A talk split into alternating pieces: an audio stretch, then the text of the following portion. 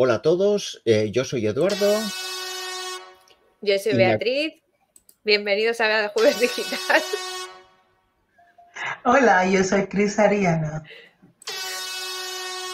Y por fin he utilizado los, los, sonidos al, comienzo, al comienzo. O sea que bienvenidos a Jueves Digital. Em, como, como habéis visto, estamos eh, los tres aquí preparados para hablar sobre los temas de la semana, que tenemos algunas, algunas cosas. Dejad los comentarios, por favor, en, la plataforma que estéis viendo esto, em, que los intentaremos contestar o intentaremos hablar de, ello en directo. Se agradece que estéis, eh, eh, que estéis ahí. Sois tres a las cuatro, dice José Luis. somos tres a las cuatro. Eso es Hoy no es, somos cuatro a las cuatro, hoy tres. Sí, exacto, somos cuatro menos uno a las cuatro, eh, vamos a decirlo así. O sea que, pero bueno, sin más dilación, vamos a hablar del tema de la semana. Dejadme que ponga la carátula y empezamos con el tema de la semana. El tema de la semana. Que el tema de la semana que hemos dicho que, iba a ser Johnny Depp versus Amber eh, Heard el, juicio que ha habido por, difamación ha sido el, el juicio, ¿no? Ha sido por difamación. el juicio en realidad ha sido por... Por la difamación entre ellos. Exacto, porque se han, dicho un montón de cosas raras y, acusaciones y tal. Eh, lo que pasa es que al final el juicio está tomando cariz que cada uno interpreta lo que quiere, claro. O sea que eh, ahora se ve como una justificación para que la gente maltrate, dicen unos que ya ves como como acusaban? O sea, ¿cómo, habéis visto el tema del juicio? ¿Lo habéis seguido de cerca? Yo no mucho, no mucho. Eh, a mí es que me esto me parecía un circo realmente mediático, más que tener interés por realmente las acusaciones. Me, parecía un circo, aparte por ellos también, ya por el, incluso por el resto de la gente que lo ha convertido en, pues como una especie de de reality show, ¿no? Me siento aquí a, ver esto comiendo palomitas y además un tema serio porque aunque el juicio era por difamación, realmente se estaban tratando temas muy serios que eran de, violencia doméstica y violencia machista. Y, bueno, mm, realmente es que si quieres, si quieres tomártelo un poco como con como con más, más, responsable, o sea, como en serio, pues claro, el, tema está en que al final esto nunca se va a saber qué es lo que ha pasado, porque no, no, no, y aparte que no se juzgaba realmente los hechos que habían pasado, sino simplemente el hecho de la difamación. Entonces, eh, no sé, a mí, me, a mí me daba como mucha pena, mucha pena por ellos, mucha pena porque hay gente que lo ha utilizado eh, como en contra del todo el movimiento del Me y del feminismo, ¿no? para, o sea, justamente hacer eso, lo contrario, para decir, mira, pues a las mujeres que eh, denuncian pero no se las puede creer porque pueden mentir o, no te creo. O sea, yo creo, yo creo que este juicio ha servido justamente para lo contrario de lo que tendría que haber servido, que es para eso, coger el Me todo ese movimiento y como llevarlo a la basura, ¿no? Entonces, a mí personalmente me ha dado muchísima pena. Pero bueno. Esto parece que está pasando un poco con el tema, como con el tema de las armas, ¿no? Que cada uno interpreta lo que le apetece interpretar y ahora resulta que el juicio no tenía que ver ni con, ni con violencia doméstica, aunque se tratara el tema, pero no era ese el tema que se estaba juzgando, ¿no? Entonces, eh, pero bueno, cada uno interpreta lo que quiere y saca un, rendimiento político de cualquier cosa que eso, ¿no? Tú, Ariana, ¿cómo lo has vivido? ¿Lo has seguido de cerca? ¿Cómo lo has vivido? Y he visto, mm, bueno, he visto vídeos, he visto... Baja un poco la mm, cámara para que... Así, ah, gracias. Perdona, ¿has visto vídeos? ¿Has visto...? he visto vídeos y he visto, ¿cómo se llama? Mm, cuando hablan ellos, cuando testifican. Testifican ellos. Y he visto que Aquí el caso es sobre, mm, ¿cómo se llama esto? Ah, ay, no me, no me, sale ahora la palabra. es más sobre ah, difamación, pero detrás es, es algo mucho más feo. Porque he visto lo que, lo que están haciendo estos dos y mm, Johnny Depp quiere limpiar su imagen, quiere limpiar su, nombre, porque le han tachado, porque le han puesto en un atril como un hombre que pega a mujeres, que han pintado en ese tipo de, de, persona. Y también hay Amber, Amber Heard ha usado esta oportunidad, en mi punto de vista, para reír a la cara de las víctimas de violencia doméstica. Ese es para mí es grave y también al final... por, eso, por eso mismo, o sea, era un tema de difamación y, lo que ha dicho es que Amber ha mentido en ese tema, ¿no?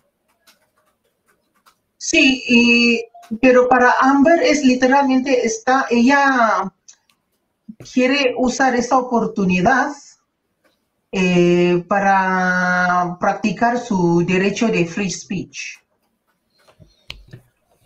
Porque cada uno de nosotros, sí, mm, yo quiero tocar este tema porque mm, cada uno de nosotros tenemos nuestra definición de free speech, nuestra definición de democracia, nuestra definición de derecho. Y no solamente ahí, entre los ricos, los famosos, también gente normal, corriente como nosotros todos. Y porque que he visto yo y la que he oído, hay mucha gente usa esas frases, esa palabra como mm, muy ligeramente. perdona, una, una, buena pregunta de, de José Luis.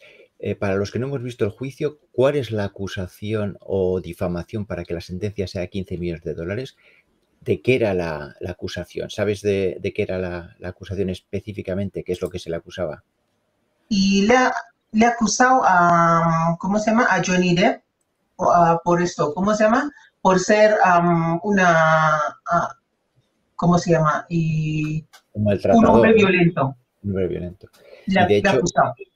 Claro, esa es la acusación que hizo Amber en un periódico. Eh, eso es, en el Washington Post escribió un artículo, aunque realmente ahí eh, ella no, no habló de nada de Johnny Depp. O sea, ella simplemente contaba que ella había sufrido eh, violencia doméstica. Lo que pasa que, bueno, pues todo el mundo, pues claro, lo, relacionas con su expareja, que, que ya en ese momento era expareja, ya no estaban juntos. Entonces, eso es lo que, esa es la demanda, ¿no? Eh, Johnny Depp la, demandó por ese artículo del Washington Post, aunque realmente, em, que eso yo no lo sabía, eh, antes de que empezase este juicio, tuvieron otro juicio porque Johnny Depp, eh, entre medias, demandó a un, a un, periódico británico, The Sun, porque este periódico dijo que él era eh, también un maltratador, o sea, le trató de maltratador y Johnny Depp eh, demandó al periódico por, por difamarle, ¿no? También por esto mismo. Y en ese juicio, el juez dio la razón al periódico, o sea, mm, mm, le quitó la, o sea, dijo que el periódico podía decir eso porque ahí, aunque tampoco él, no, no es que se revisase si realmente había habido maltrato o no, pero bueno, Amber sí que presentó como una serie de ataques que ella había sufrido y el juez dijo, o sea, dijo que sí, que, esos o sea, que, había pruebas de que esos ataques se habían producido y, vamos, que Johnny Depp en ese caso perdió el juicio. De hecho, a, raíz de ese juicio, de esa pérdida del juicio, es cuando le, le, sacaron de, la saga esta de Animales Fantásticos, que ya le, le habían sacado previamente de la de Piratas del Caribe a raíz del, artículo este del Washington Post, pero luego, después de, la sentencia de este juicio a The Sun... Pues Eso dice Rosario, dice que no está un poco acabado como actor Johnny Depp por todo este tema.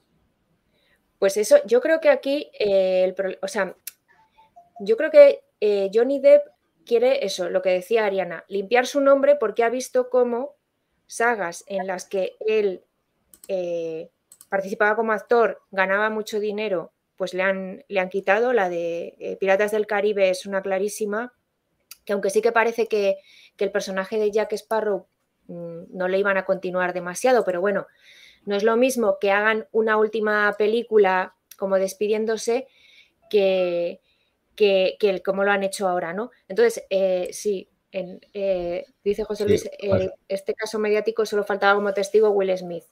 sí, lo arregla, lo arregla. Lo arregla. Entonces, eh, yo creo que Johnny Depp sí que estaba buscando eso, ¿no? Porque además eh, se ha visto mucho en otros casos. Mira lo que ha pasado con Kevin Spacey, que no le llaman para trabajar en ningún sitio. O sea, que esto es un. Esto es un. Eh, esto es muy malo para un actor que le pase esto en Hollywood. O sea, que le acusen de abusos, pues yo creo que termina con su carrera. Entonces, yo creo que sí que él quiere limpiarla, pero Ariana, tú comentabas el otro día que, que, precisamente ahora Johnny Depp va a encontrar más trabajo, ¿no? O sea, que, eh, para él era limpiar, el, limpiar su nombre más que... Sí, él acaba de, yo, si no me he equivocado, él acaba de mm, firmar o acaba de hablar con directores y van a hacer uno o dos películas en Hollywood después de ese todo. Es un poquito publicity stunt. Sí.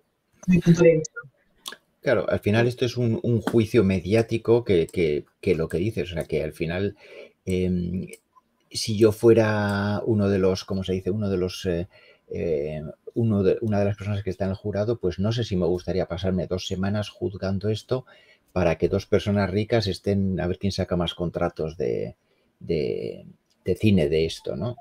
Eh, Pero lo que, está haciendo um, Amber Heard y me parece súper feo porque ella claramente cuando y salen a la luz todas las grabaciones y eso todo, ella está riendo de, um, de Johnny y estaba mil veces, estaba diciendo que ¿quién te va a creer? ¿quién te va a creer? que yo te pego, ¿quién te va a creer? Muchas veces, y ha salido en la Ah, ¿cómo se llama? Eh, como un testimonio grabado. Y eso para mí es súper feo porque hay mucha gente que está sufriendo verdaderamente que le maltratado en este mundo, no solamente ahí. Sí, pero yo en este caso culpo a los dos. O sea, no solamente Amber. O sea, esto ha sido un circo montado por los dos. Y el juicio, los dos son actores y los dos han actuado muchísimo. Y, tienen unos abogados que bueno, pues que son carísimos, que, les dicen todo lo que tienen que decir, cómo tienen que actuar, incluso eh, yo, no, yo no lo he seguido, pero sí que leí que ella se vestía como él en, el, en la vista anterior, ¿no? O sea, iba haciendo ahí como un juego de, de vestuario también, o sea, bueno, a mí, yo en esto, o sea, creo que es una lucha entre los dos llevada a lo público y además sobre un tema muy complicado, porque esto puede hacer mucho daño, muchísimo. Pero esto es una lucha entre los dos. Este va a llevar mucha cola, ¿eh? No para ellos, pero a lo demás. Sí, sí, no, este sí, sí, porque, porque, es que es lo que es que es eso, o sea, ha sacado a toda la gente que, a lo, que, que, que estaba a lo mejor callada con todo el movimiento del Me Too, o sea, ahora hay una explosión de no, ahora eh, tú mientes, tú como mujer mientes, Amber miente, es una mm, mujer fatal, o sea, es que ha removido, o sea, o ha sacado la luz o ha vuelto a traer un tema que no, no, a mí me parece peligroso y que, y que realmente no sabemos, porque yo, mm, o sea, si es que si empiezas a leer cosas, yo creo que los dos tienen la culpa de, de, de abusos, ambos, no sé, bueno. No es también que los que hemos seguido, que, más o menos he seguido un poquito el, el, juicio, pero al final, claro, seguir lo que es que he visto cuatro tweets, eh, tres memes donde sale ella haciendo, poniendo caras y donde he tomado partido simplemente porque me cae mejor Johnny eh, eh, que, Amber y porque ella ponía caras así y se reía en, el momento que a veces el seguirlo pensamos que sabemos lo que está pasando y solo sabemos cuatro cositas indirectas, ¿no? porque es un juicio que ha durado semanas, claro. Claro, pero aparte de eso de que tú ves lo que, lo que al final está más retuiteado con más hashtag, es que es lo que te digo, que es que ellos han actuado allí. O sea, yo no sé lo como, como yo no sé si lo que me están contando, la forma que han tenido de, de, expresarse allí es real o es porque los porque estaban actuando. Es que yo no, lo sé, no me lo creo, vamos. No. Y yo, yo, tengo una pregunta para vosotros dos y también para la gente que está siguiendo a nosotros. Y estos, estos dos están, son de, de California, ¿no? Que viven de, empadronados en Hollywood porque tienen casa, viven ahí, trabajan ahí, ¿no? Y yo quiero preguntar, ¿por qué el juicio está en Virginia? Ya, eso es otra pregunta que me he hecho yo, también. ¿Tú sabes por qué? Sí, más o menos yo, Yo creo que yo sé por qué. Y porque eh, no estoy de banda de ni no estoy apoyando ni Amber Heard o estoy apoyando a Johnny Depp, porque para mí es esto, esas dos tienen la despachatez para hacer ese montaje todo, que me parece fatal. Y no han hecho en, um, ¿cómo se llama? En California, han hecho en, um, en Virginia, porque yo creo que hay que ver con el dinero, con el um, defamation suit. El que lo que cobran, lo que cobran por la por lo que cobran, lo que les, Pero ojo, y Amber y va a cobrar dos millones de euros y ¿cómo se llama? Por, ah, por la difamación y Johnny va a cobrar 5 millones por la uh, difamación y otro 10 millones por, mm, ¿cómo se llama? Daños... Daños morales, creo que era. Daños morales. es, al revés, es al revés. Creo que son 10 por difamación y 5 por, por daños. Mm, yo, creo que al revés, porque al final la de, ah, ¿cómo se llama? En el estado de Virginia, en Virginia, y tiene, ¿cómo se llama? Y un techo para pagar el daño, de, uh, ¿cómo se llama? el, el, daño, ese, el daño que, que han hecho. En vez, en vez que ha ganado 10 millones de euros, Amber solamente tiene que pagar 300. Uy, Uy. Ariana se está congelando. Sí. Ariana, te has congelado un momento que solo tiene que pagar 300 y se ha quedado así la imagen y el sonido se te ha perdido ahora. Sí, estás ahora perdido. No te ahí, ahí, te ha hecho el equipo. Ahora, ahora, sí. Ahora, ahora, vale. Venga, en vez de, en vez de tiene que pagarle 15 um, millones, ahora tiene que pagar solamente 5 millones 340 mil euros en total, uh, dólares en total. Porque la que le han dado 10 millones, solamente hay un techo en el estado de Virginia que tiene que pagar máximo solamente 340 mil. Entonces, eh, yo no sé quién ha elegido ese sitio, Amber o Johnny. Lo que no sé es por qué puedes elegir el sitio donde se va a hacer el juicio. En Estados Unidos yo creo que se puede elegir porque ellos van a, los abogados van a decir que no, en, si hacemos aquí va, va a favorecer más es, ya, pero el, otro lado. Sí, entonces tiene que ir a como sitio neutral. Sí, pero que ellos tienen que tener algún tipo de vinculación con Virginia, ¿no? O sea, no puedo ir yo a, Virginia ahora mismo a, presentar una demanda. Sí, sí, cualquiera. Sí, sí, sí, se puede. Eh, en Estados Unidos ah, ellos pueden, pueden elegir. Bueno, José Luis, José Luis dice que. No me equivoco, en Estados Unidos se puede elegir, ¿eh? El estado está. Digo que José Luis dice que todo esto suena, eh, eh, que todo todo es eh, feo en este juicio y poco edificante, que se queda más con la polémica del concurso de Benidorm Fest eh, para Eurovisión. Le pongo la risa enlatada. Por, por, comentario fuera de tiempo, porque lo de Eurovisión ya lo comentamos la semana pasada, hace dos semanas, pero se agradece y me permite usar el botón. Perdón, Ariana. Pues también José Luis que dice sobre Will Smith, que tenía que mm, Ah, ¿cómo se llama? Testificar, testificar. ahí, para que sepas. Ahora, ¿cómo se llama? Jada Pinkett ha pedido a Will Smith que no, se, ah, no le divorcia, eso, y ella quiere que Will Smith con, con ¿cómo se llama el tipo, el otro? Eh, la que le han dado el bofetón, no me acuerdo. Eh, Chris Rock. Chris, Rock, sí, tiene, tienen que ser, uh, ¿cómo se llama? Vuelve a ser amigos. Para que sepas también, y Will Smith ha dicho así, porque Chris Rock y Jada Pinkett tenían algo detrás. Ellos han es que... compartido la cama. Sí. Mundo Hollywood. Sí, sí, todo me creo poco. Sí, me creo poco demasiado dinero tienen y demasiado aburridos eh, están, me parece, porque... Pero otra cosa, ¿sabes quién sale ganado? Oh, ¿quién, sale ganado para este juicio de Amber y Johnny Depp? ¿Alguien sabe? Johnny Depp. No. ¿Quién? Christian Dior. Ah, bueno. Sí. Sí. Porque ha vendido el perfume de Johnny Depp, bárbaro. Es literalmente cada segundo un montón. Cada segundo en todo el mundo está vendiendo. Por cierto, que el que sale en el anuncio es Johnny Depp o es Johnny Depp hace 45 años, porque yo veo No sale el anuncio de Johnny Depp. Ya, pero sale Johnny Depp, pero de hace... Depp hace 20 años. Yo creo que hace 5 años, algo así. Joder, pues, pues se ha engordado 20 kilos por año, porque... Sí, sí. Bueno, y, otra cosa que, hubo polémica aquí también el año pasado con Johnny Depp fue el, el premio honorífico que le dieron en el Festival de San Sebastián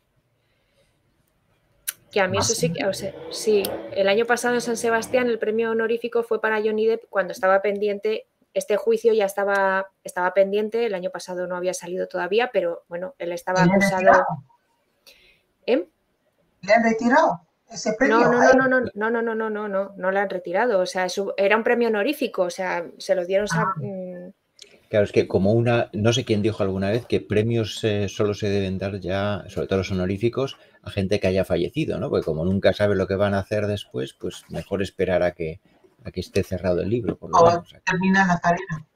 Sí. No, a mí, a mí sí que me pareció polémico, porque creo que un festival como San Sebastián tiene muchísima, muchísima gente, muchísimos actores, muchísimas actrices para dar un premio honorífico. Y, bueno, o sea, decir que es que la carrera, que Johnny Depp es un gran actor y tiene una gran carrera, pues bueno, mm, para a mí no, me pareció justificable porque, bueno, eh, él ha recibido más acusaciones de, violencia. Creo que la gente que ha trabajado con él sabe cómo es.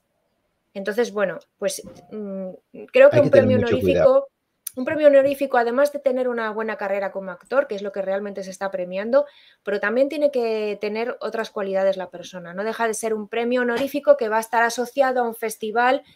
No sé, yo creo que ahí em, no, me vale con... Mm, sí. Es como el premio Nobel de la Paz a Obama, dice José Luis. y es verdad, no es como si ahora le das, un premio... Este, este, premio de Nobel, no sé por qué le han dado a Obama pues lo mismo, que a veces que el premio puede afectar. Por ser el primer a gente de color de ser presidente. Sí, sí. o sea, realmente muchas veces los premios son, son por. ¿Por qué no dan a una mujer por ser la primera mujer presidenta? Como la de Finlandia es otro. ¿Por ahora, qué no la que, ahora que os veo con ganas de charlar, ¿por qué no pasamos al siguiente? El tema de la semana. ¿Faltan camareros? Vamos. Pues dicen que sí, ¿no? Sí, que, faltan. Que faltan, pero ¿por qué faltan camareros? Esa, es la pregunta. A ver, ¿quién, quién quiere decir? Por las gilipuertas de los dueños del bares. Ariana, que nos bloquean, nos bloquean YouTube porque gilipuertas no creo que es en la lista de, en la lista de palabras malsonantes. Por eso. Pero, pero cuidado. pero cuidado. ¿Qué pensáis? Yo voy a hablar primero de de primera mano. ¿Está bien dicho? De primera mano, sí. De primera mano. De primera mano. Sí. Vale, y me parece, y mm, no me extraña que no hay mucha, mm, no, no hay nadie aquí. Ahora quería trabajar como camarero, no solamente ah, como camarero, pero en el mundo de hostelería, porque le, ah, le tratan como ¿Cómo se llama este? Esclavos. Esclavos. Le da tan mal como esclavos. Yo creo que la gente me va a echar mucha mierda a mí por, por hablar más de los, esto, ¿cómo se llama? De los hosteleros, pero muy, me lo paso por donde quepa. Porque yo voy a hablar y porque por, por experiencia. Yo creo que mucha gente que, sobre todo la gente que ha trabajado en hostelería, es consciente de, que la situación es muchísimo peor de lo que cree la gente que no ha estado en hostelería, ¿no? Em, eh, Rosario dice seguro que es contratos precarios y los horarios. Eh, pero yo creo precarios? ¿Puedo preguntar? Sí, contratos, pues eso, de temporales, de poco tiempo y tal. Yo creo que más que eso, más que malos contratos, es es todo lo que se hace en negro y todo lo que se miente en los contratos, ¿no? Porque bueno, señor notario, y le voy a decir, ah, bueno, voy a hablar en ah, voy a tutear en vez de hablar en usted, porque no puedo hablar en usted. Vale, señora ah, Rosario, voy a decir, y en el hostelería, bueno, hay hacer cosas bien, por, ah, ¿cómo se llama? Por bueno o por, por la, por, mala. La, la, buena siempre viene con contrato, contrato de indefinido, indefinido, indefinido. indefinido. o contrato de, ¿cómo se llama? Media, media jornada. La que toca media jornada, uno. Y su media jornada y depende de, ¿cómo se llama? Del dueño de, del, del, mm, del, cortijo. Del local. Sí, del local.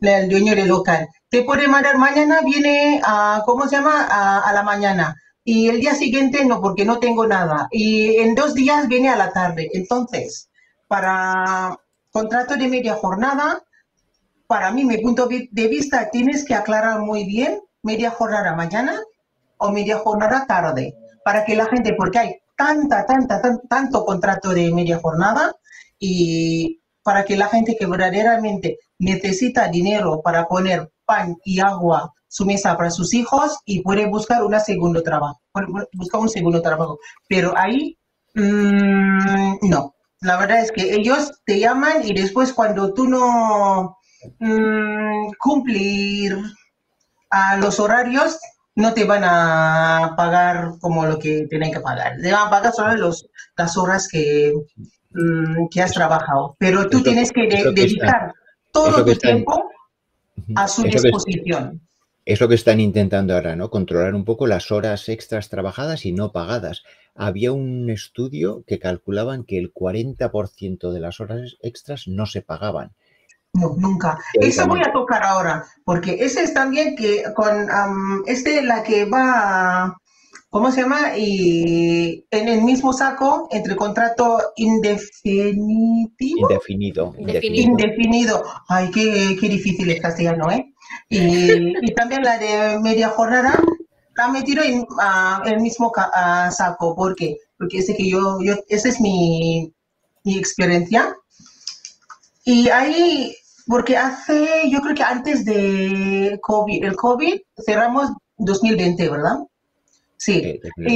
sí, yo creo que en 2018 había una ley que ha sacado el gobierno en 2018 que todos los uh, trabajadores de, en hostelería tienen que firmar al entrar y al salir. Ese sí tiene, y todo está bien, porque es la que he comido yo este marrón a mí misma. Eh, sí, hacemos así, entramos, por ejemplo, a, las 10 y después hay que salir, ¿cuánto? 8 horas a, las 4, ¿no? A las 4 o a las, a las 5. Así, porque depende de, Ah, ¿cómo se llama? Depende de del sitio o de uh, empresa si va a contar um, tu, una hora de descanso como, como hora trabajado o es tu hora personal. Todo depende, sale a las 4 o a las, o a las 5. Pero nos han obligado a firmar cuando entramos a las 10 y de eso es cuando salimos y tenemos que firmar otra vez y poner a las seis. Pero señoras y señores, y no salimos nunca jamás a las seis. Ya, es que eso... Esa, salimos a las doce. Es que esa ley era, es muy bonita sobre el papel, pero la realidad eh, no, no, no, funciona. No funciona porque no, a no ser que lo, a no ser que lo automatices, que es lo que está diciendo Yolanda Díaz, que van a hacer una automatización usando pues algunos programas y utilizando logaritmos dicen, algoritmos, para mejorar eso. No sé cómo se puede hacer en la realidad, pero... Pues como no sea con la huella o con tu ojo, te da igual, porque incluso aunque sea con una tarjeta, te la puede... o sea, tiene que ser algo muy, casi muy no, este, este, me parece, ah, sobre el papel es muy bonito. Esta herida es súper bonito, es, eh, em, esta herida es, es una maravilla, pero en realidad porque, uh, ¿cómo se llama? En, realidad, tú puedes también uh, coger tu tarjeta y hacerle un, así, para, para out. Sí, sí, para, para, salir, pero tú vuelve a esto, ¿cómo se llama? A, la, a trabajar. Sí, sí, no, por es así. ¿Sabes por qué? Porque ya bastante tiempo, me parece, basta ya, basta ya con, ah, ¿cómo se llama? Y esos dueños ah, de hostelería, dueños de bares, dueños de hoteles, de, de restaurantes, eso de todo, usando y la, ¿cómo se llama? Ese contrato como, mm, ¿cómo se dice eso en castellano? Como para amenazar, si tú no, no hagas lo que digo yo, vas a perder el, ¿cómo se llama? El trabajo. Claro, yo creo que eso, eso es un punto importante, que lo que se ha utilizado durante muchos años es el trabajo como una forma de amenazar y subyugar a la gente. Y ahora que las cosas mejoran un poquito para, para, los empleados, ¿qué está pasando? Que eso ya no funciona. Mucha gente simplemente no quiere, no quiere aceptar esos trabajos y se han revuelto, ¿no? O sea que, que, no es más que eso.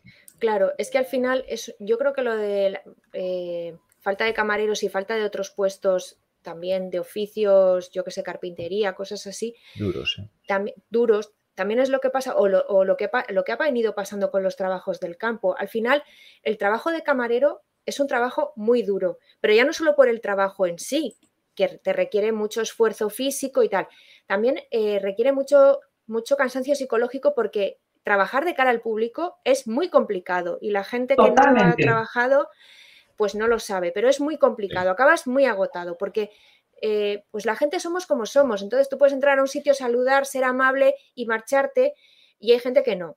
Y eso cansa. Entonces mm, llega un momento y si encima no te pagan demasiado bien y tienes un jefe o una jefa tonta, pues entonces ya vas a... es como un vaso que vas llenando. Entonces hay determinados trabajos que la gente no los quiere hacer, o sea, se cansa y si tienes la oportunidad o la posibilidad de hacer otra cosa, lo haces. Entonces, y pues encima, sí, y, encima, claro. Y, encima, esos camareros, la que tienen ah, contratos y eso todo, y han firmado un contrato para trabajar como camareros, pero no han firmado contrato para trabajar como limpiadores. Pero ese es, y cuando tú firmas un contrato como camareros, como intercomillas, tú también eres la limpiadora del sitio. Porque esto para mí es como, no, camarero es solamente hay que preparar ah, para que haga su trabajo, pero no tiene que limpiar todo, ah, todo, todo, el sitio, todos los bares. ¿sí? ¿Perdón? Sí, no, no, que, luego también además eh, el tema de ser camarero parece que cualquiera puede ser camarero. Y no.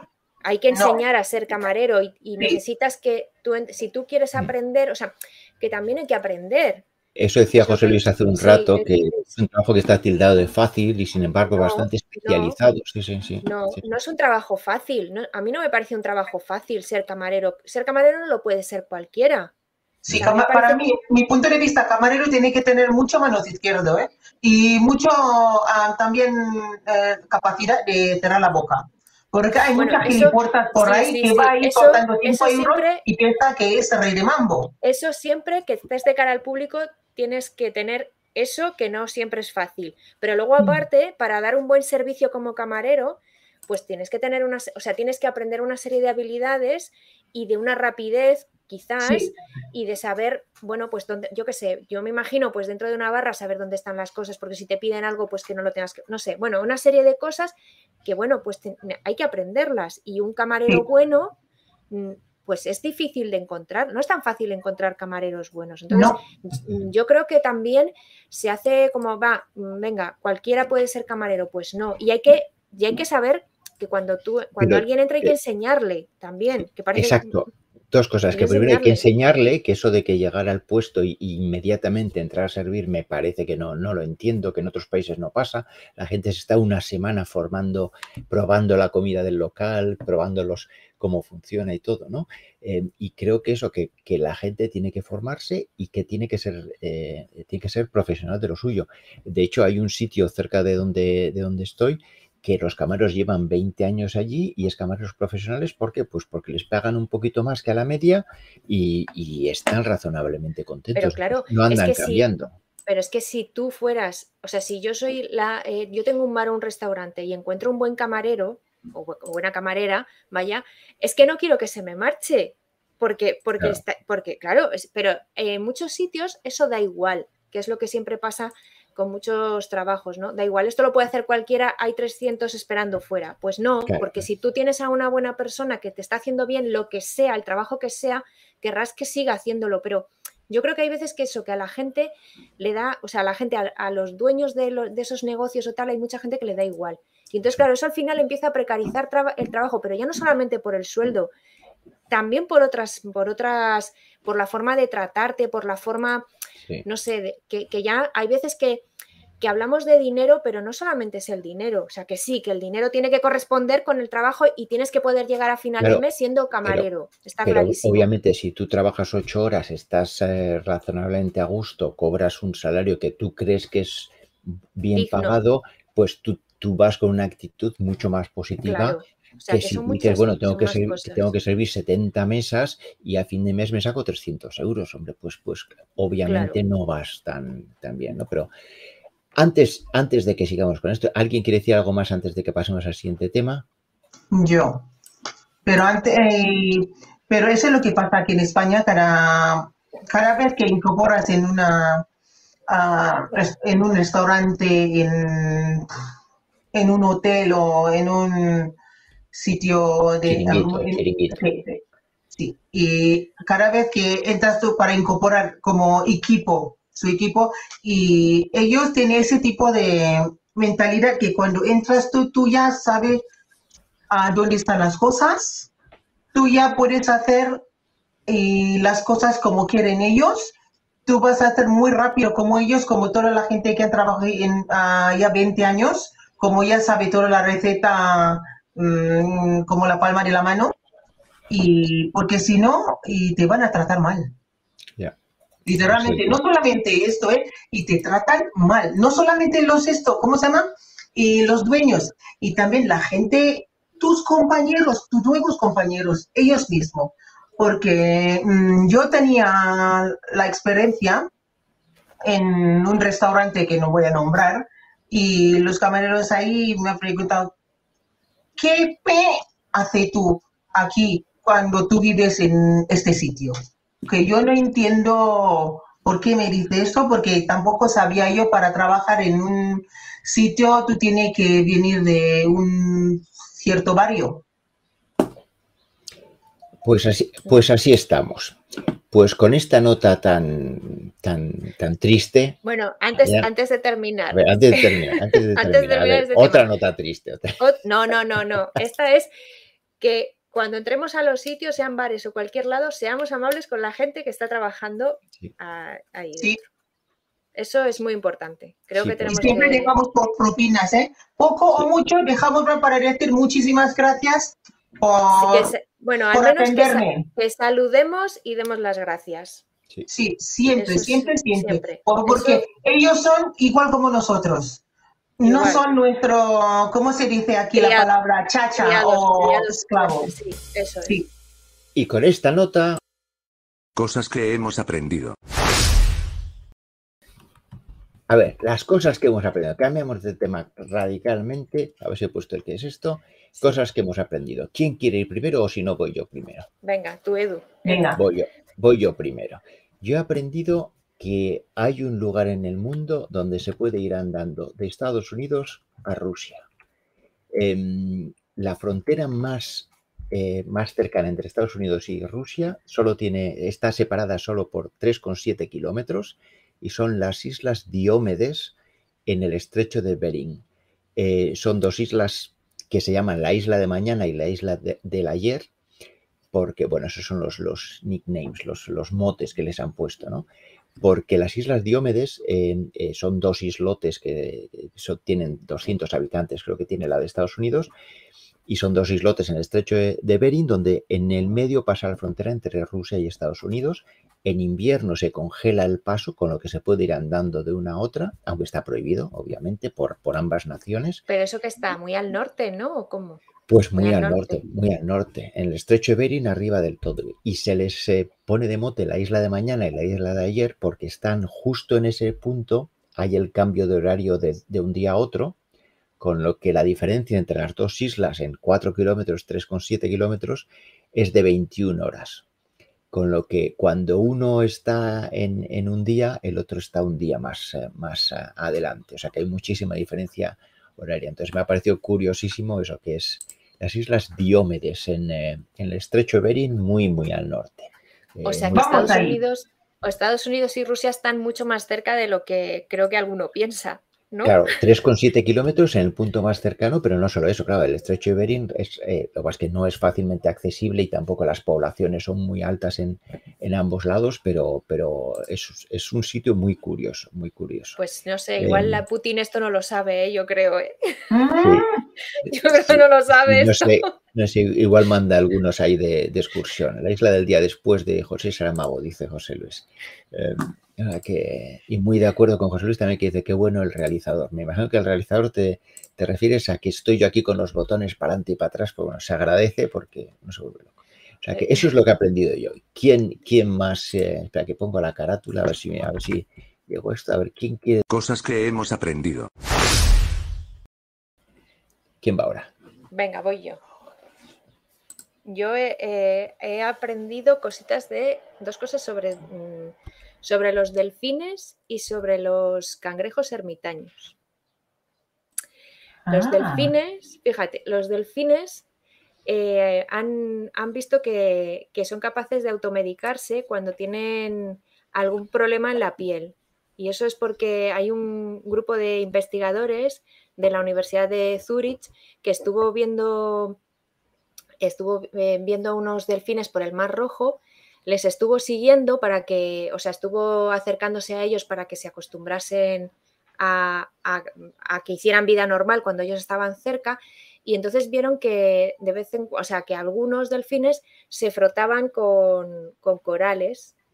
Y, entonces eh, cogieron muestras de esos corales y vieron que tenían propiedades antibacterianas y, y, lo que han visto es que eh, cuando los delfines tienen tienen algún problema en la piel, o sea, que les pica o se les irrita, pues van a determinados corales que ellos saben que frotándose, pues, pues les cura, ¿no? O sea, medicina tradicional de la Medicina tradicional. Claro, eh, esto lo han, lo han dicho también porque eh, los corales están, son una parte de, bueno, aparte de los océanos que, que, que, está como muy perjudicada por, eh, por los humanos, ¿no? Entre las cremas del sol, por ejemplo, les perjudica mucho a los corales. Luego todas las excursiones o estos eh, avistamientos que se hacen de los delfines, claro, justamente se va a donde ellos están viviendo, te acercas mucho a los corales y si no lo tienes cuidado, pues entonces, bueno, pues también para, para ver que tenemos que ya no solamente respetar al delfín como tal, sino también su entorno, porque claro, ellos eh, utilizan esos corales y, decían que ya no solamente para, cosas de cuando les pasaban cosas de la piel, sino que también lo utilizan como zonas de recreo y de socialización los corales. Entonces que para ellos es muy importante que, que no les destruyamos su, su, medio. O sea que, que, hay veces que el hecho de querer, ay, vamos a ver delfines, bueno, pues cuidado, no, no les invadamos. Sí, creo que estamos aprendiendo cada vez un poquito más de, respetar los animales en general, ¿no? Y de respetar, pues eso, hace unos años igual me hubiera hecho gracia montarme en un elefante, pero hoy en día cuando veo, o sea, que lo que implica eso, o sea, lo que, el maltrato que se hace a los elefantes, dices, oye, Dios mío de mi vida, pero ¿cómo es posible que a unos bichos se les trate tan mal, ¿no? Sí. Y luego eh, los cangrejos ermitaños que yo no sabía, yo no, no sabían cómo eran los cangrejos ermitaños y son como una especie de cangrejitos, pero no tienen, no tienen caparazón. O sea, es ¿Eh? sin caparazón. No tienen caparazón. Son muy curiosos estos animalillos. Entonces, eh, como no tienen caparazón, claro, pues su abdomen es, está muy expuesto y entonces eh, necesitan un caparazón que lo que hacen es utilizar conchas que encuentran por ahí, se meten en una concha y la llevan como a cuestas. Entonces, eh, han hecho pruebas de coger a estos cangrejillos y para ver eh, si realmente tenían conciencia eran capaces de tener como una especie de inteligencia. Entonces les, les han puesto como conchas de distintos tipos y, sí que han visto que en función del tamaño de la concha, del color, porque el color, si, si, se camuflan mejor con ese color en el entorno, tal, o sea que los cangrejos estos sí que distinguen o sí que son capaces de decidir, tienen una conciencia, una capacidad cognitiva para decidir qué concha es la mejor o no. Pero son súper. ¿Van ahí probando uno a uno? Sí, van, van, ellos eligen su concha, o sea, no cogen cualquier concha. Y de hecho, es muy curioso, también hay, hay algún eh, vídeos en YouTube, lo que se llama la, la conga del cangrejo ermitaño, que es que eh, ellos van así en grupitos y entonces cuando encuentran una concha vacía, pues sí, porque claro, todos quieren como una concha, cuanto más grande mejor, porque les protege más. Entonces, cuando encuentran una concha vacía, si es muy grande, pues entonces el, cangrejo más grande, porque los hay de distintos tamaños, es que son muy curiosos, pues se, o sea, dice, ah, mira, una, una encontrado una concha más grande, mejor. Vale, pues me voy a por ella y el resto de cangrejos se, juntan y se ponen en fila. Entonces, el más grande suelta su concha para meterse en la otra más grande y va haciendo un, una, un traspaso. en cadena, un traspaso en cadena. O sea, el primero quita su concha, se mete en la más grande y así los de detrás van quitándose su concha y metiéndose en la que va dejando el otro. Y es, parece una boca. Es súper gracioso.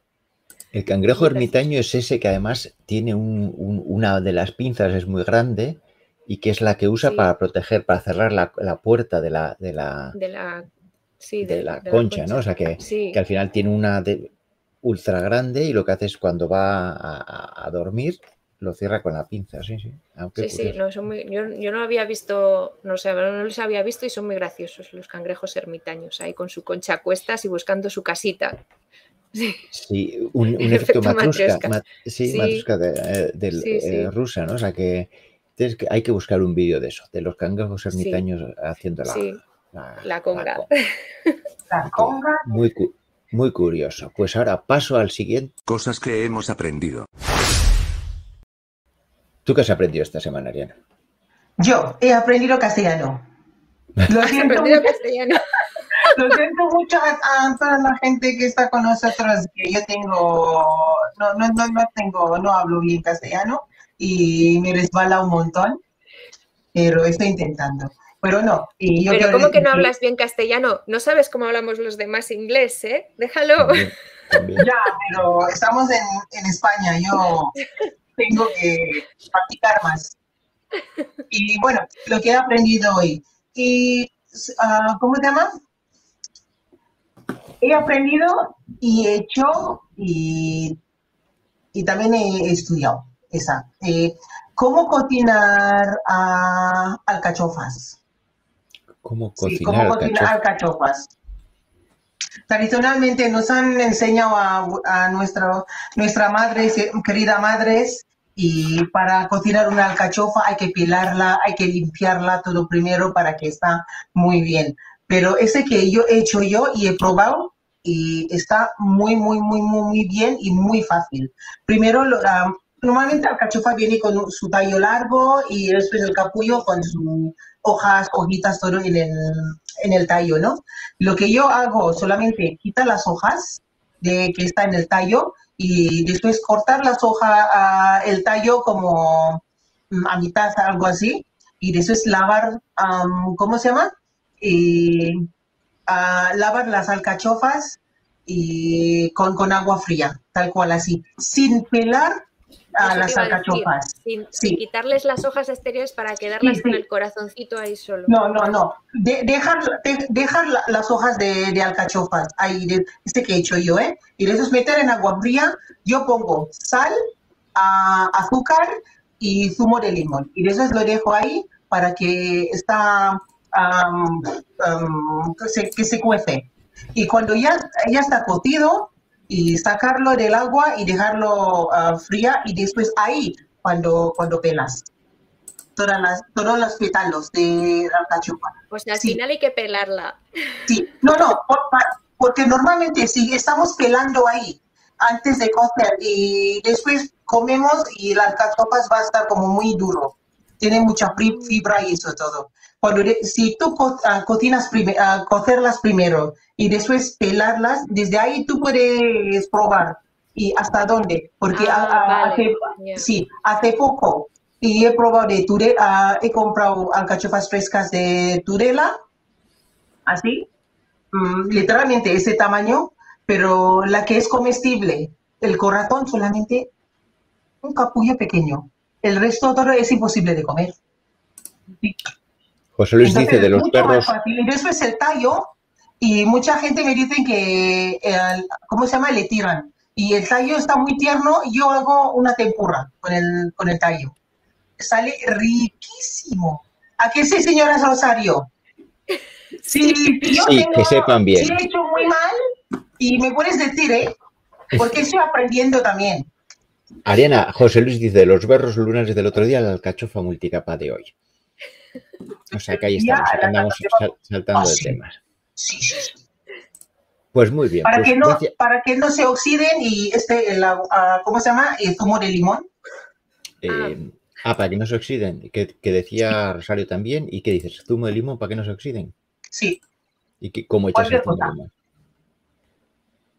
Después de haberlas pasado por el agua. No, no, después de cortar para que no oxiden, uh, mete en el agua, en el agua eso mismo uh, con zumo de limón, ah. para que no se oxiden. Sí, pues gracias por las cosas, gracias por las cosas que hemos aprendido. y ahora a ver que hay un comentario.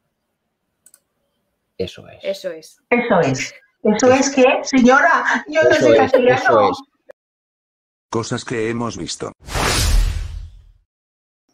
Siguiente tema, que, que, que me liáis, me liáis aquí. Cosas que hemos visto. A ver, ¿qué hemos, qué hemos visto? Oye, una cosa, un, día tenemos que invitar a señora Rosario para que podamos hablar de cocina. Eso. Me gusta, cocinas tradicionales. Señora, apunta. Ariana, focus. Focus. enfoca, enfoca, enfoca. Cosas que hemos visto. Cosas que hemos visto. Empieza tú, Ariana, que te, em, te, veo ah, descolocada. Venga. ¿Qué cosas que hemos visto, Ariana? Yo. Vale. Y vale, oye, estoy emocionada con la, con la señora, pero ha dicho que no, que señora. Oh, qué mal. O bueno, oye, la convencemos, no te preocupes. Lo que he visto yo. Y eh, ah, es una serie yo quiero hablar de, ¿cómo se llama? Mm, de YouTube esta vez, pero no. Eh, esta vez voy a hablar de Netflix. He visto una serie, tenéis que ver todos, todos, todos, todos lo que tenéis Netflix en casa, tenéis que ver. No me acuerdo uh, cómo se llama el título, pues, pero es sobre los niños japoneses. La que tiene dos años, tres años. Y los padres le han dejado los niños para hacer el cao, ir al mercado para sí, eh, tiene que andar kilómetros para ir a su casa o su al mercado, pero muy gracioso, muy mono a esto, los niños que, que, han puesto ahí. Y las madres, sí, claro, estaban llorando. ¿Pero qué es, comedia o no? Explícalo, no, no, no, Es, hecho real.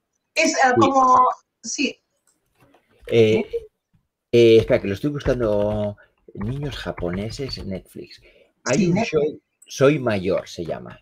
Eh, muy ah, recomendable, es verdad. El título en castellano es Soy Mayor. Eh, espera que me voy a cambiar de, lado. Em, y el show eh, consiste en que en Japón hay una tradición que es que los niños desde muy temprana edad, o sea, temprana edad es tres años, van solos a la compra. Como el país es muy seguro y no pasa nada, entonces pues para que se para que ellos se aprendan, pues es mandarles a la compra. Entonces en el show se ve a niños que sus padres les mandan a la compra por primera vez y les sueltan solos y les sigue un equipo de televisión, ¿no? Lo que pasa es que, bueno, quiero seguir contando, Ariana, que te... Que, sí, y tiene que cruzar a la carretera grande con una bandera, con una banderita así, y los coches paran. Claro. Porque es, sí. Porque tiene tradición y saben un que niño de 13 con una bandera así, los coches todo se paran y dejan eh, el pobre niño cruzar con su, ¿cómo se llama? Carretera pequeñita y va a las tiendas y, y en las tiendas todo y la gente uh, le ayudan. Claro. claro pero Yo, es que a mí me parece... De tres, pero años, tres años. Pero tres años. Sí, de tres años. años. Tres y cuatro tres años, años. Pero con tres años va el niño solo eh, por la carretera un kilómetro y pico y va, claro, todo el mundo sabe, Van con su banderita, van con su banderita, sí he visto también, y van con su banderita por la carretera. Claro, todo el mundo sabe, entonces se paran los coches, le dejan la, la señora de la tienda, le, le, ayuda a elegir, van con su dinero, sí, pagan con la su compra. dinero. Sí, soy mayor en Netflix eh, de un show de, de niños japoneses que, que, merece mucho la pena ver un episodio, son 20 minutos, ¿no? O alguna cosa así. Sí, es un capítulo de 20 minutos.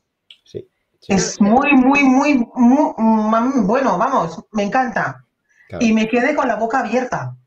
Y se no, ve a las... Luego es muy curioso, ¿eh? Porque Y se se ve parecen súper pequeños.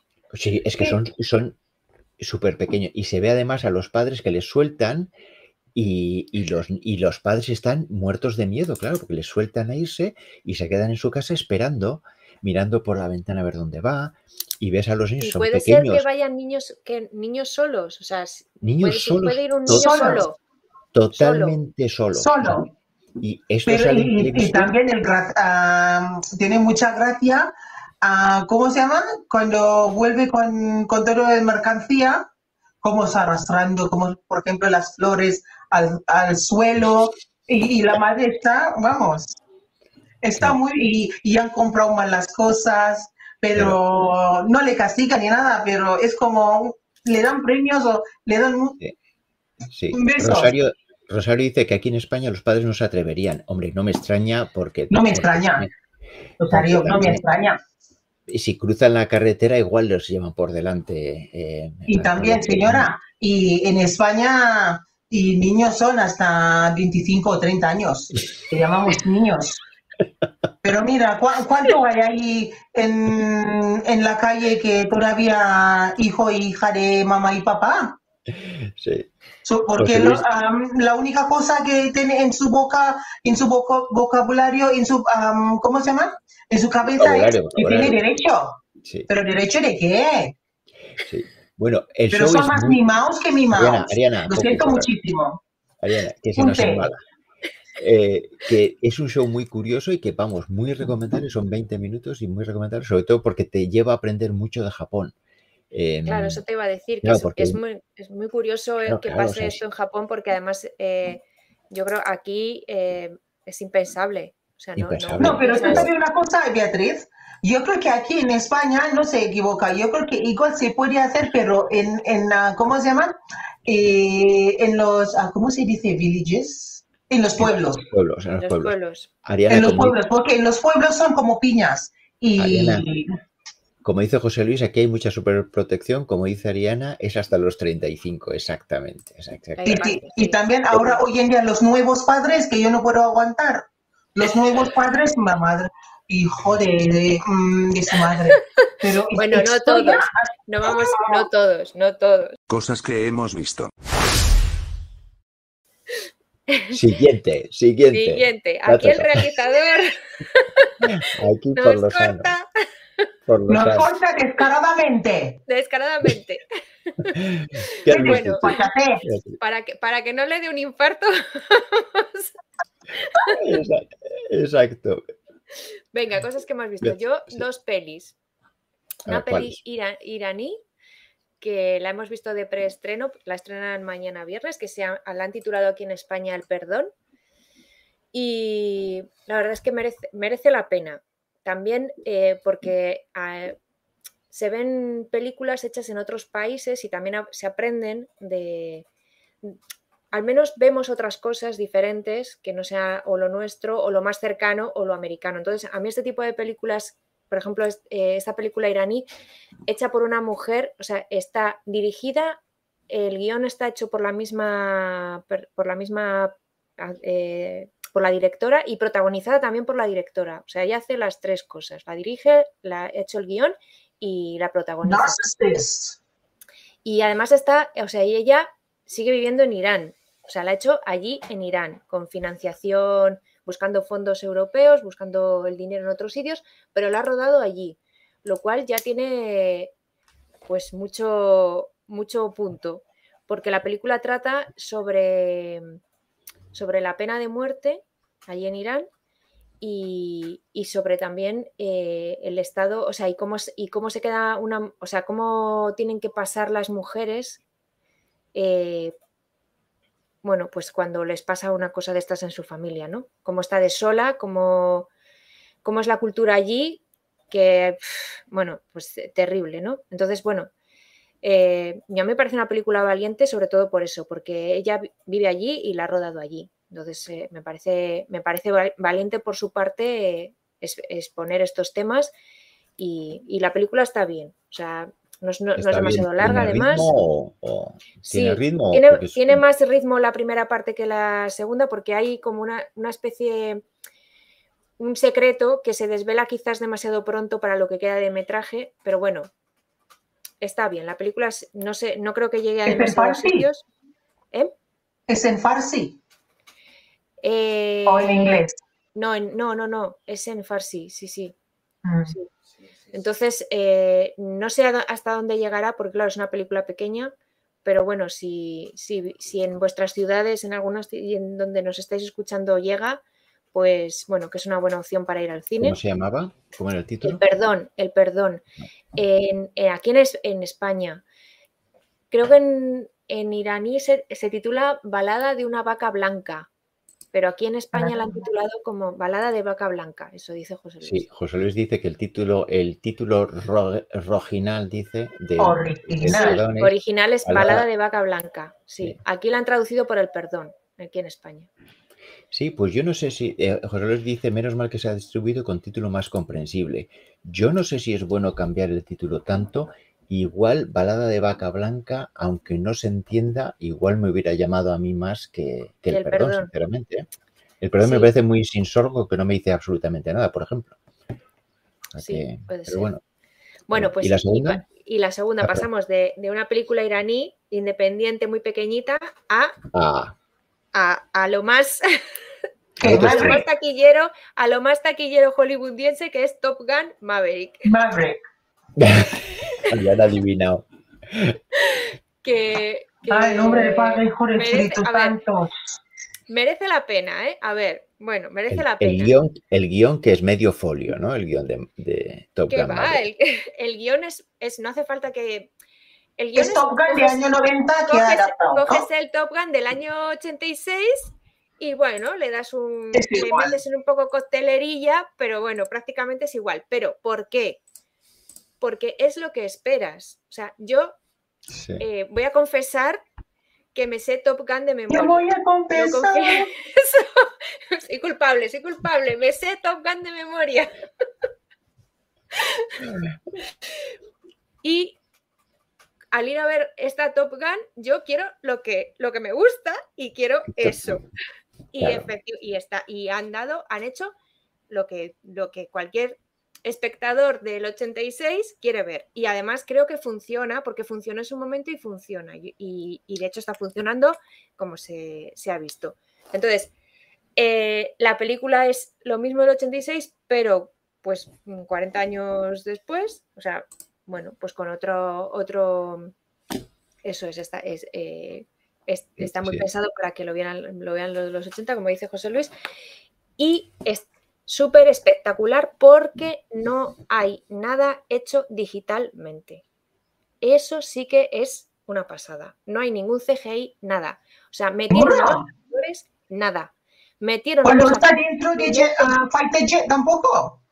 Metieron a los actores en F-18, pilotados por pilotos de la Marina, y, están, y ellos mismos les metieron con, unas cámaras de Sony, con cuatro cámaras de Sony, para que ellos mismos, o sea, los actores tuvieron que aprender a, colocar las cámaras, bueno, se las colocaban, pero... No me lo puedo creer. Sí, pues está ahí, ah, vamos, que lo puedes buscar, que es totalmente real, y eso es lo más eh, fascinante de esta película, porque, de hecho, eh, eh, o sea, hay escenas donde están mm, subiendo en vertical prácticamente, alcanzando una velocidad de Mach 10 casi, que no la alcanzarán, ¿vale? En la película dicen que es Mach 10, pero no la alcanzarán.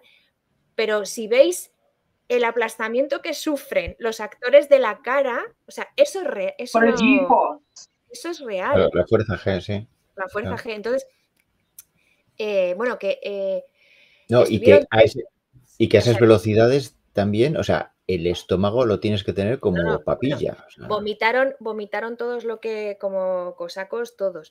Pero estuvieron tres Pero van como copiloto, ¿verdad? Claro, claro. sí, sí, van como copiloto. Sería muy fuerte que aprendiesen a manejar eh, para la película, que no, no. Entonces, eh, pero aún así estuvieron tres meses en un entrenamiento eh, militar, los actores. Tres meses.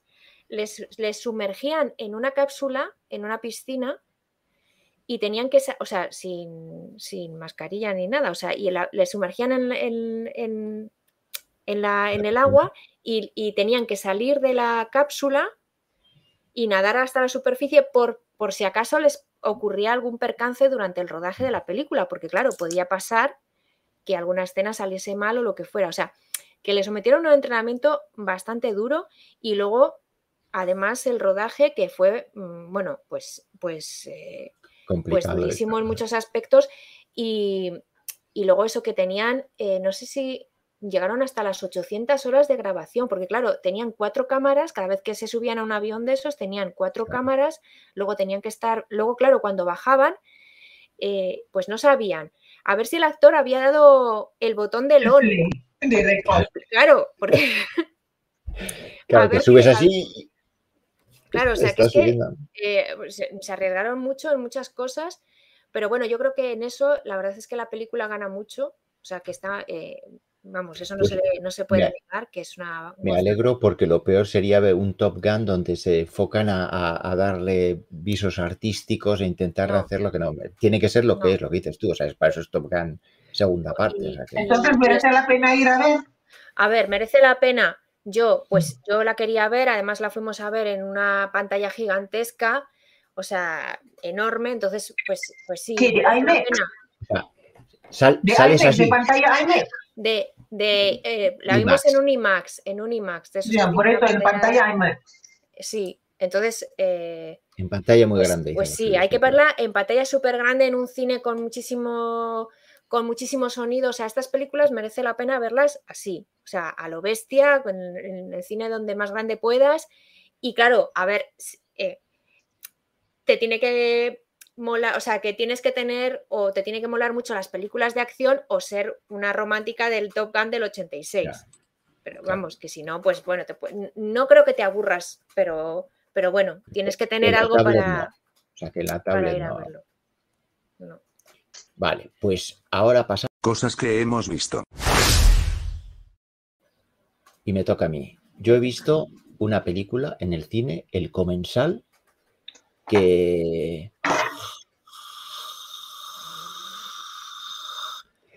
Aburridísima. ¿Sí? Aburridísima. Ay, Dios mío, esa película, por Dios de mi alma. Por Dios de mi alma. Pero, o sea, han intentado. O sea, han intentado hacer algo. La, la, historia es de un secuestrado de ETA, la familia cómo sufre, cómo es la historia, cómo sufre a lo largo de los años, los traumas que les quedan. La historia no es mala, pero eh, al principio empieza un poco así, pero Ponte, eh, en el cuadro grande, Edu, ponte en el cuadro grande. Sí, perdón, perdón, perdón. Es verdad, es verdad. Hay que ser protagonista. Y entonces la película se hace larga, eh, no está contada del todo, está sobreactuada en algunos papeles. De estas que es un buen intento. Papeles, yo creo que casi todo.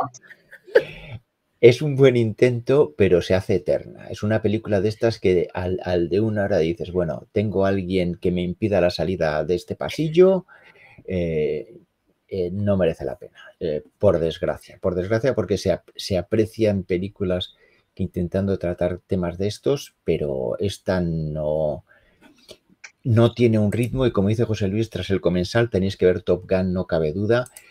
Pues sí, porque desde luego el comensal nos dejó, ya te digo, o sea, con, de esto cuando empiezas a mirar el reloj y dices, si ha pasado 20 minutos, y dices, pero ¿qué, qué, cuánto duraba esta película? Decías, entonces, decepcionante, decepcionante. Por, Para escenarios casi no pega ni con cola.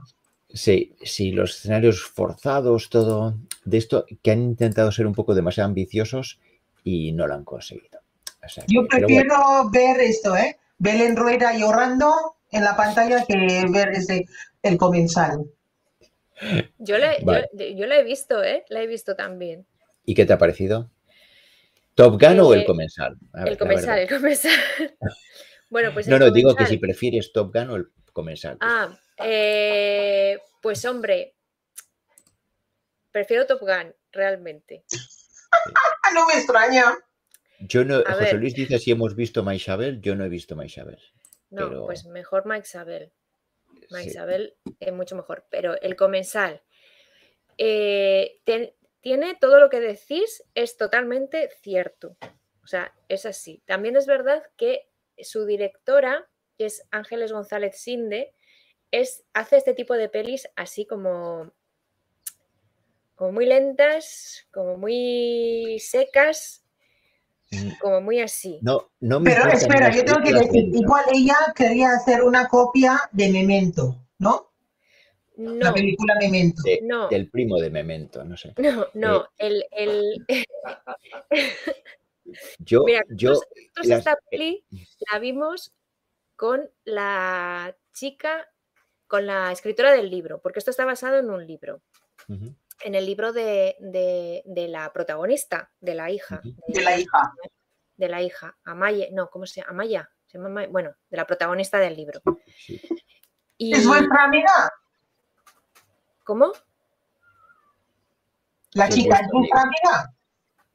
No, no, no, no, no, no, no. Que, está, que estábamos en, en las, o sea, en el, día que lo vimos, es que presentaba, había un coloquio y, estaba, estaba la escritora del libro. Entonces, esta chica escribió eh, el libro después de la, bueno, es que lo voy a, no, no lo puedo decir porque después de que pasa algo de lo que pasa en la peli, eh, al principio.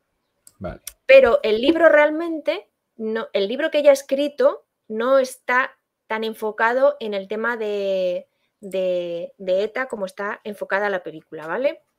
El tema está en que luego la directora cuando cogió el libro hizo la adaptación, porque según decían, el libro está, o sea, es complicado de, de, de, guionizar. O sea, según está escrito, porque es como mucho de, sentimientos, muy, muy de cosas de, que cuenta ella, que, de cómo ha sentido ella determinadas cosas. Entonces, eh, para hacer la película han cogido casi como una pequeña parte del libro que sale ahí, que es lo que le pasó al abuelo de, la chica, que fue secuestrado por ETA. Vamos, esto es, es un empresario navarro, que, mm, vamos, que, esto es eh, lo que ocurrió. Entonces, la película se centra eh, casi en ese pasaje. Entonces, no tenían demasiados datos, quizás sí que dijeron que tuvieron que, bueno, pues guionizarlo, y sacar más cosas ahí. Y yo creo que está estirado. muy estirado, porque para empezar, la historia sobre la madre yo no entiendo de qué va. Pues esa es la parte que, sobre las que ha escrito más ella. El libro está dedicado a su madre y habla y cuenta cosas de su madre. Y esto es como una parte, pero, pero, no, pero el libro no está enfocado en eso, ¿vale? Esto es una parte como al final. Vale. José Luis dice que es difícil hablar de este tema sin hacer pero bueno, spoilers. Que lo que, que lo que pasa esto quizás es eso. Aparte que González, o sea, González Sinde hace películas así que son duras de ver. ¡Yeah! José Luis, sí. Y, y, y, que José Luis, Ariana dice que sí, eh, dice que sí, espera, voy a ponerle la corneta también. Porque José Luis ha dicho que la parte de madre a, mí también me sobra. Dice. Y, otra cosa que tenéis razón en esta película es que hay actores sobreactuados. No están bien. No me digas. No me digas. ¿Sabes por qué? Un, un hombre, un, niño de, mm, de 13 años rodean, a rodear detrás de una llorando. Sí, esa escena, esa escena es terrible. No, no, no, no llega, no llega, no te hace, no te hace emocionarte, no te hace. Bueno, seguimos la semana que, viene. Sobre ese, ¿Cómo se llama? Venga, sobre esta película. Yo creo que se han equivocado de, de actores. a mí, mira, la sensación, han cogido actores de teatros en vez de actores de cines, porque están sobreactuando como están actuando en un teatro encima de un escenario, sí necesitas ese tipo de acciones, Puede pero... Puede ser, pero Ariana, Beatriz, con esto, a ver qué, Muchísimas gracias. me están diciendo. Esto no terminaba a las 5, nos preguntan, son las 5 y cuarto, y es verdad, pero José Luis, recuerda que tú siempre te puedes ir antes de que termines. No hace falta que estés hasta el final, o sea que no es obligatorio, pero se agradece mucho. O sea que muchas gracias a todos, nos vemos la semana que viene, los jueves a las 4. Gracias, Ariana, gracias, Beatriz. Eh, gracias. Gracias. Hasta la semana que viene. Jueves Digital.